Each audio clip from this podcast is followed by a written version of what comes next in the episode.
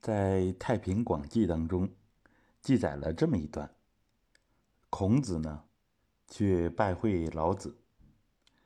其中啊，老子对孔子说：“使道可陷人，则人莫不陷之其君；使道可近人，则人莫不近之其亲矣；使道可告人，则人莫不告之其兄弟矣；使道可传人。”则人莫不传之其子矣。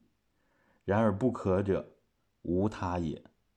终无主，而道不可居也。那么这段话是什么意思呢？其实呢，它表面上比较容易理解。就老子说了，说假如啊，这个道可以献给别人，它就像献一样东西一样，那么呢？大家都会拿来献给君主，啊，献给君王。那么，假如道呢，可以送给人，那么谁都会拿它送给自己的双亲，送给父母。假如假如啊，这个道可以告诉别人，那么呢，其实每个人都会告诉自己的兄弟姐妹。假如这个道。可以传给别人，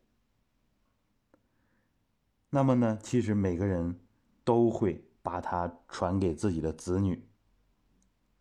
然而啊，为什么不行呢？没有别的原因呢，就是中无主而道不可居也。这个中主啊，指的就是心，是吧？中无主，我们内心没有这种主宰。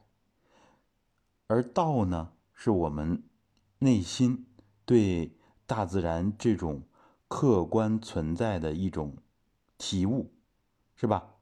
道它是实实在在的特殊的物质存在形式，所以老子讲了“有物混成，先天地生，道之为物，为恍为惚”，是吧？老子说的很清楚，道不是玄学。是客观存在，就像我们讲的，它是第三层物质，而第三层物质呢，只有用自己的心，通过长期实修实证，才能体悟得到。而这种自己内证得来的境界，是没办法传给别人的，跟别人讲了，他们不去实践。